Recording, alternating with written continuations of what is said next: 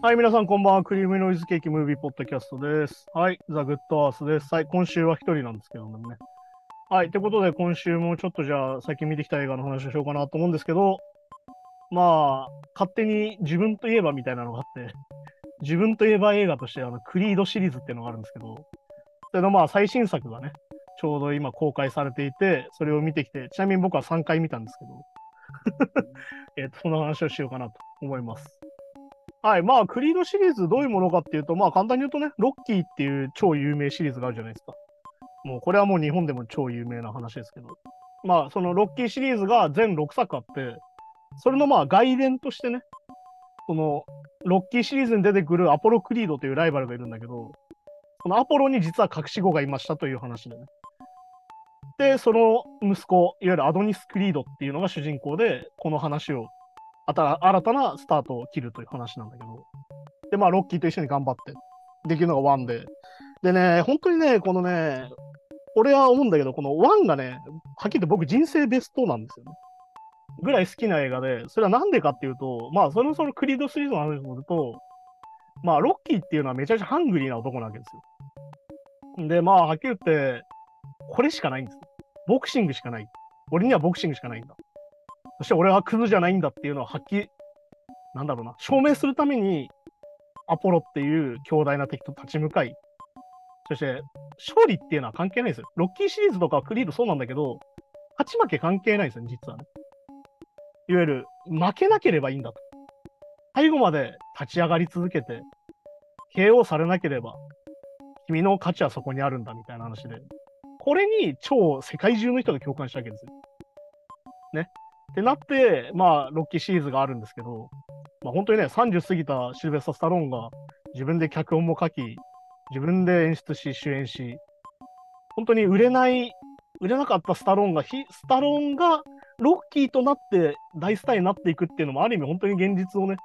あの、フィードバックした作りになってて、俺は本当に、えっ、と、ロッキーとまあ、ランボーっていうのがね、スタローンの人気キャラであるけど、やっぱロッキーっていうのはやっぱスタローン自身だと思ってて、まあそこもめちゃくちゃいいシリーズはロッキーだと思うんだけど、まああとクリードに関しては、じゃあどういう話になったかっていうと、いわゆる、ロッキーほどハングリーじゃない人たち、いわゆる、これしかないわけじゃないけど、あえてこれがした人たちの物語になったのがクリードだと思ってて、まあある意味、勉強もある程度できて、ね、ある意味普通の会社にも入ってたけど、俺は音楽やりたいとか、俺はスポーツがやりたいみたいな人たち。いやはっきり言って、ハングリー至上主義なわけですよ、ボクシングっていうのはね。ハングリーならハングリーであるほどがいいって言われる世界の中で、ハングリーじゃない俺たちはどうやったらいいのかみたいな。だから、なんだろう、言うたら、あえてこの道を選んだ人たちの話がクリードなんですね。で、俺はそれに非常に共感したわけですよ。ロッキー大好きだったと。でもリアルタイムじゃない、そもそも。劇場で見れてない。で、劇場で見れたのはもうロッキーザファイナル。ロッキーが終わる時だと。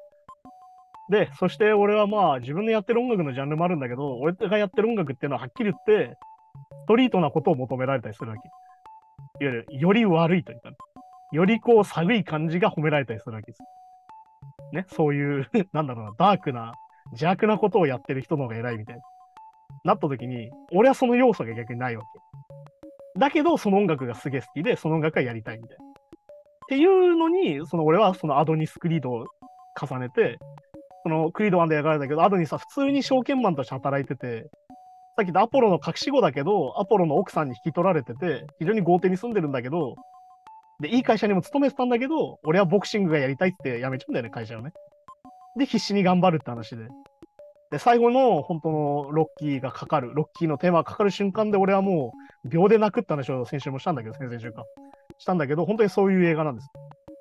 で、それで今回3、やっと3の話、今、だいたい4分ぐらい経ってやっと3の話なんですけど、本当にね、ロクリード3、今回何が問題か。スタローンが揉めて今回出ないんですよ。シルベスタ・スタローンがね、アーウィン・ウィンクラーっていうプロデューサーがいるんだけど、そこと揉めてしまいまして。そして、あの、あんまり脚本が気に入らなかったっていうのもあるらしいんだけど、やっぱ明確に揉めましてね、プロデューサーと。俺は出ないと。この作品には一切関わらないって言って、いなくなっちゃってるんですよ。ってことはどういうことかっていうと、今までのシリーズって、やっぱりクリード1もそうなんだけど、ロッキーとアドニスが頑張って感動してるとこある。いわゆるあのロッキーとこのアドニスが一緒に頑張るみたいなところがめちゃくちゃ俺たちの、いわゆるロッキーから好きなファンは感動してたわけ。なんだけど、今回ロッキーが使えないと。となると、ロッキーを使わない話になるんですよね。だけど、はっきり言ってシリーズとして見ると、2で全部終わっちゃってたりも実はしてて、クリード2で、いわゆるドラゴっていうね、ロッキー4で出てきたドラゴが、今度息子に自分の復讐を重ねて出てくると。で、アドニスは自分に子供ができてると。でロッキーはやっぱり自分の息子に対してしくじってしまっていると。で、要は、っていう、その、なんだろうな、そして父になるっていう話を2ではやってて、で、最終的にどうなったかっていうのが結構予想外の展開でね。で、またそこで感動してたりしてたんだけど、でもある意味、ロッキーも、ドラゴンも、そこで救われちゃったんだよね。で、アドニス自身もちゃんと父親になっちゃったから、そこで話が終わっちゃったわけですよ。で、今回どうするかって話がやっぱあって、まあずっとそのクリードシリーズっていうのはない、異常にパーソナルの世界との戦いで、まあ、だからさっき言ったワンだったらアドニスの自分との戦いだよね。その後ろめたい自分。俺は間違ってないんだと思う自分と間違ってたかもしれないっていう自分との戦い。とロッキーっていうのがあって。で、ドラゴはさっき言った息子のために、息子に夢を押し付けてしまってる父親と、自分は父親がいないから父親としてどうしていいかわからないアドニスと、で、どう頑張ってもなぜか息子でしくってしまうロッキーっていう話で話が進んでたわけ。非常にパーソナルな話なんですよ、全部ね。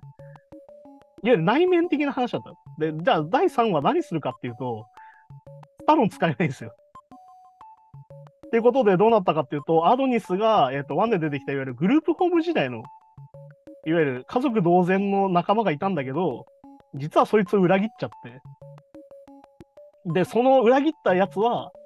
刑務所に20年近く入れちゃって、入れられて、今も刑務所が出たきたばかり。片や逃げたアドニスは世界チャンピオンになって、なんならもう引退して、悠々自適な生活を送っているっていう構図なの。で、今回の敵のデイミアンがそういう役として出てくる。で、もう、そこでさ、はっきり言ってさ、ロッキーを入れるとこがないんだよ。だって完全に過去の、過去の逆襲なんだよ、今回のテーマはね。あの、サブタイトルが。ってことはさ、ロッキーが入る隙間がないんですよ。だけど、ロッキーシリーズなんですよ、やっぱり。だから、ロッキーファンの今回の最大の問題は、今回ね、実は最大のヒットなんですよ、ロッキーシリーズで。興行収入的に一番当たっちゃってるの。なんだけど、ロッキーが出てこないのよ。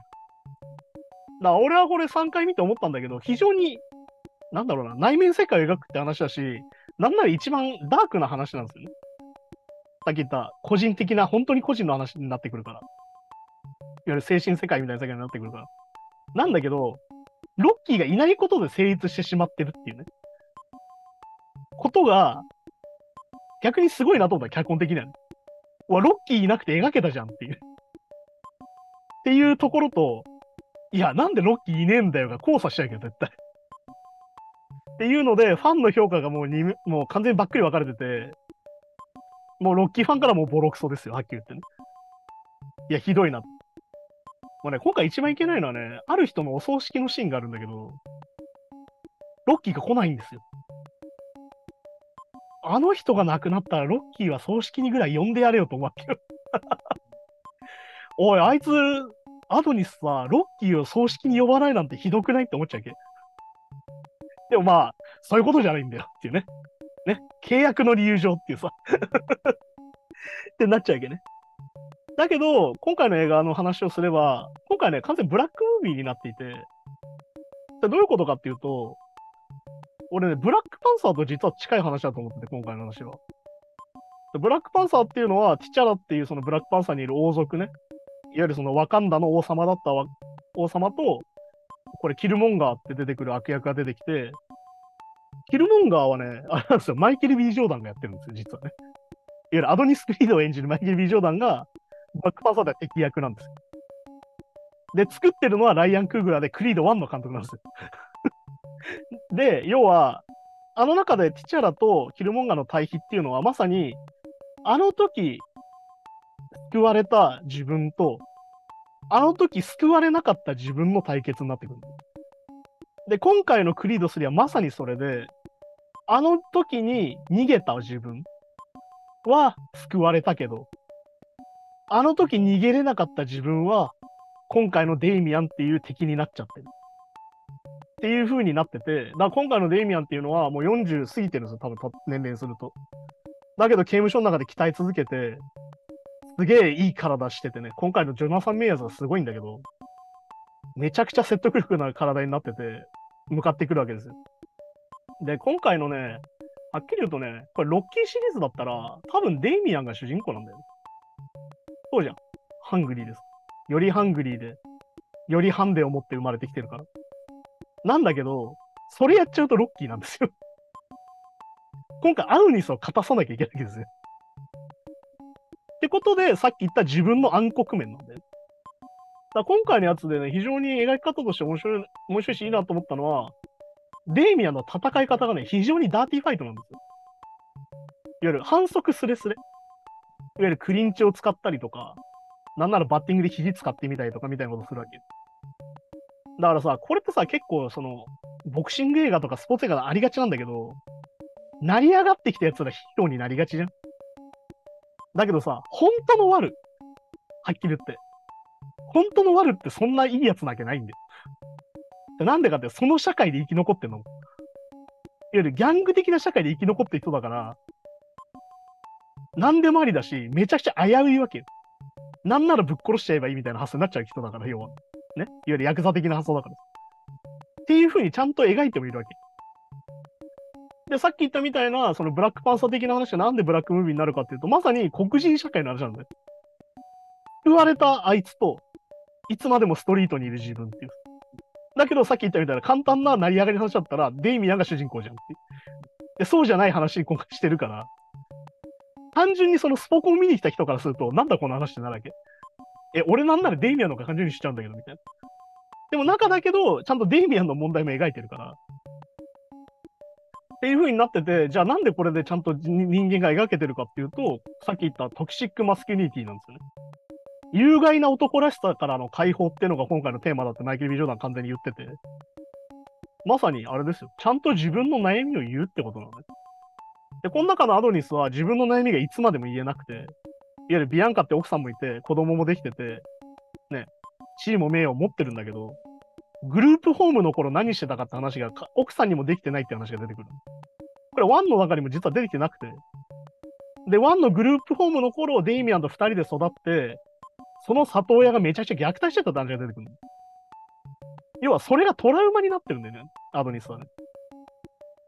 で、それが言えないから、いわゆる我慢しちゃうんだよ、そこは。じゃどういうことかっていうと、これギャングスターラップですよ。黒人の男の人っていうのは異常に男らしさを求められるの。だから自分の弱さとか一切語っちゃダメなんだよ。だけどそのせいでどうなるかっていうと、おかしくなってくんだよ。その男らしさにとらわれるばかりに家族の話を聞かずに何かを決断するとか、勝手に良かれと思って何かを行動し失敗して倒れちゃうとか。まさにこれって実はロッキーの暗黒面でもあって、あの、なんだっけな、あの、ロッキーを見た感想でさ、ね、こっちが勝手に号泣してるわけですよ、ロッキーに感じにして。したらさ、なんかね、女の人言われたんだけどさ、あの、何勝手に命かけてんだと。ね、家族からしたらさ、何勝手に命かけちゃってんだと。お前死んだらどうすんだ家族って言われるのね。でも実際そうなわけよ。現実って。だけど、それじゃ物語になんなかったっけ前だったら。じゃあそれを物語にしようっていうのが今回だから、はっきり言ってアドニスがアマちゃんに見えるのも確かだし、デイミアノが魅力的になっちゃうのも確かなんだよね。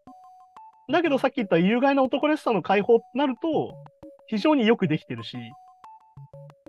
そう、だからね、あの、クリードシリーズのいいとこっていうのは、やっぱその、奥さんとの関係もあると思ってて、やっぱロッキーって、ロッキーの中でエイドリアンってさ、本当に巨人の星のお姉ちゃん的な感じなわけですよ。あの、なんだろう、木の陰から見守るみたいな。ロッキー頑張ってっつって。でなんだけど、クリードの中に出てくるビアンカっていうのはアーティストを目指しててさ、自分も成功したいみたいなのあるわけ。で、一緒に頑張っていこうぜってなって、2でちゃんと両方成功してんだよね。っていう話にも実はなってて、で、まあ、今回の話でも出てくるんだけど、その、ビアンカ自体はプロデューサーになってて、音楽の。うん。で、要は、それなんでかっていうと、あの人難聴だったじゃん、ワンで。で、進行性の難聴だから、俺たちこれ耳使う人はわかると思うんだけど、どんどん悪くなってくんだよね、使ってると。ってことは、爆音聞けなくなるわけよ。だから、曲は作るけど、ライブはしないっていう形になる。ってなって、ビアンカプロデューサーになってて、で、プロデューサーとしても成功してるの、ビアンカは。ゴールドディスク取ってる。で、もう引退してるって設定なんだけど、そこにもデイミアンがやっていくるわけ。デイミアンがビアンカに、君は自分の曲は自分で歌いたいんじゃないのかって誘ってくるんだよ。これはもうポイントだよ。もうデイミアンですから、名前が。悪魔ですよ。666ですから。誘ってくるんですよ。誘惑してくるんですよ、要は。お前まだ戦いたいだろってって。まだ殴り合いたいだろってアドニスを誘ってくるわけです。それをビアンカにもやるのね。お前まだやりたいんじゃないの？ミュージシャン、本当は。プロデューサーなんかじゃなくて、プレイヤーやりたいんじゃないのって言ってくるんだよ。っていう風に描いてて、まあだからそのデイミアンの役割としてはまさにそうなんだけど、だけど、まあうまくいってるとは思いますよ、それ自体はね。だけどやっぱロッキーが足りないんだよね。見てる人からすると。だから、やっぱりその乗れないって人の気持ちもすげえわかるし、だけどさっき言ったブラックムービーになってるのは、完全に黒人の人しかほぼ出てこない、今回の作品ね。で、さっき言った黒人の人たちの言われる、とにかく男らしくいなきゃいけない。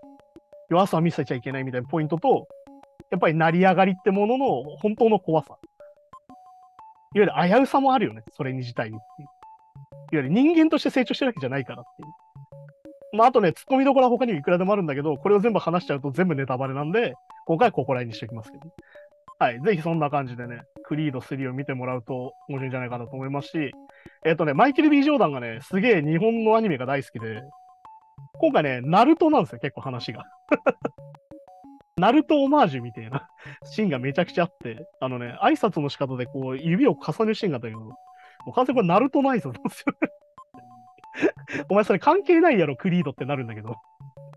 あの実はそういう要素もあったりとかして、あとその内面世界の描き方ね。今回試合中に内面世界が描かれるんだけど、自分たちの。そのね、演出がめちゃくちゃ日本のアニメっぽいんで、そこも見てもらえると面白いかなと思います。そしてね、なぜか日本だけ、マイケル・ビジョーダンが作ったアニメーションが流されるんだけど、あの意味わかんないです、はっき言って。俺これいらないと思います、はっきり言うと。だけど日本は、日本人の人だけ見せられてるんです、この動画ね。っていうところもあってね。だからさっき言った興行収入がなんでナンバーワンかっていうと、多分さっき言ったブラックムービーとして出来上がってるから、やっぱ全人種見に行く話によりなったというか、うん、ことだと思うし、でも逆に言うと、さっきも言ったみたいなロッキーの要素が落ちちゃってますから、ロッキーに期待して見に行くとがっかりします、多分。で、俺はアドニス・クリードがすげえ好きだから見れましたって話でもあるんで。だからね、完璧な映画とは言わない。てか、なんならうまくいってないことも多い。だけど別に俺はアドニスは好きだなって感じ。で、まあ、そういうより細かい話はネタバレになっちゃうので今回しませんって感じですかね。はい、じゃあそんな感じでね、今週もありがとうございましたですね。はい、じゃあまた次回は2人会でお会いしましょう。また来週です。さようなら。Noise Gang Podcast.